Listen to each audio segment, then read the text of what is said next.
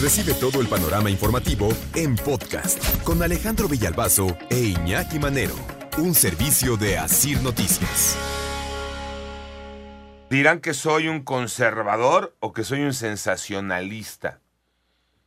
Pero en Ciudad Juárez, México, hubo un atentado en el cine, atentado terrorista en el cine. Si no, ¿cómo se puede llamar? No, es que así se llama. ¿Por qué les digo que hubo un atentado terrorista en el cine? Porque el viernes pasado, el viernes en la tarde, viernes 19 de mayo, apenas este viernes de la semana anterior, empezaron a correr todos los que estaban en el área de los cines del centro comercial Gran Patio, que es de, de los centros comerciales así, de los más visitados ahí en Ciudad Juárez. Y todo el mundo empezó a correr en el área de los cines. Y los que estaban en las salas, ¡pum! los veía saliendo de las salas, vámonos, buscando salida. Y la gente bajaba y agarraba escalera o escalera eléctrica por donde podía moverse. Y es que se había escuchado una detonación Hubo quien pensó, pues, fíjense la normalizada de las situaciones contrarias en la vida, pero hubo quien pensó, ah, una balacera. Mm. no, es que ya es lo de menos. Ah, una balacera. No. Alguien habló al 911 y alertó sobre bombas colocadas en una de las salas de los cines de ese centro comercial Gran Patio. Al 911 hicieron llamadas de amenaza de bomba. Y una de las tres bombas que colocaron en la plaza, en, el, en la sala de, de esa área de cines, sí explotó. Híjole. Por eso les digo que hubo un atentado terrorista en Ciudad Juárez el viernes pasado y en este país nos pasó de noche. Ay, Villalbazo, qué exagerado eres. De verdad, hombre. De ver qué sensacionalista. Ya estás del lado de los conservadores, tú también. A ver, ahí les va. ¿Qué explotó en esa sala de ese cine en el centro comercial Gran Patio?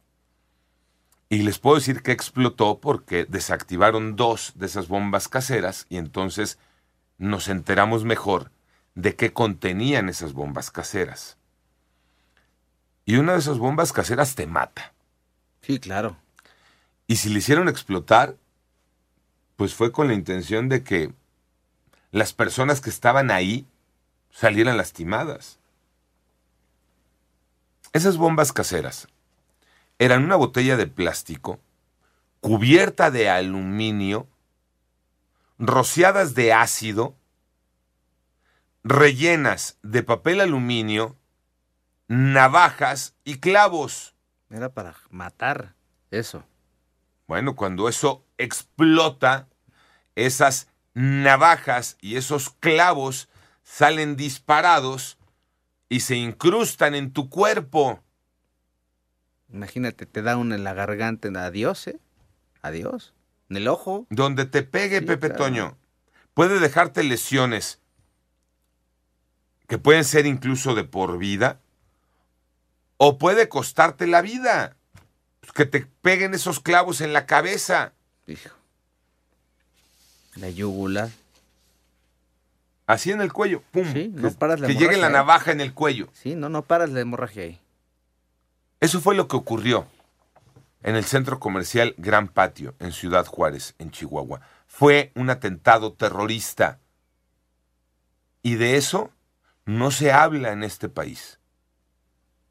Fue un fin de semana terrible ¿eh? en cuanto a violencia, este, em, ataques, em, agresiones a la sociedad civil.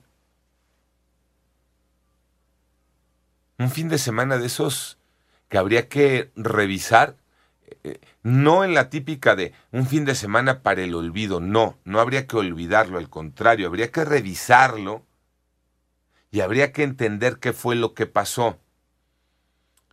Esa bomba casera, de las tres que pusieron, porque pusieron tres, nada más explotó una.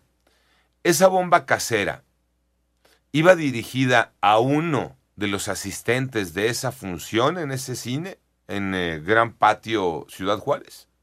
O la pusieron ahí para ver a quién lastimaban. Llamar la ¿A atención. cuántos ¿eh? asistentes Sí. de esa sala podrían haber lastimado? Eh, fue un ataque, un atentado para espantar a quién o a quiénes. Pero cuando tú pones una bomba en un lugar público donde hay Personas, gente, Claro. eso, por definición, es un atentado terrorista. Hubo otra situación delicada en el país. Un ataque a quienes participaban en una carrera de estos vehículos todoterreno, En un rally. en un rally. Este. Atentaron contra los participantes en ese rally. Hubo muertos. Diez muertos y siete lesionados. Nada más. ¿Dó- Híjole. ¿Dónde fue eso? En Nayarit, en Tepic. en Nayarit, en Tepic. En Veracruz llegaron a acribillar a quienes estaban en un Restaurante. restaurante bar. Incluso hubo a quien le pegaban el tiro de lleno, directo. Hay video también y los videos son terribles. En eh, Esto sucedió. Papantla, si mal no recuerdo. Se escucha a quienes llegan a rafaguear decir, Papantla tiene dueño. Eso ocurrió en nuestro país el fin de semana. Bar Los Indios en Veracruz. Panorama informativo.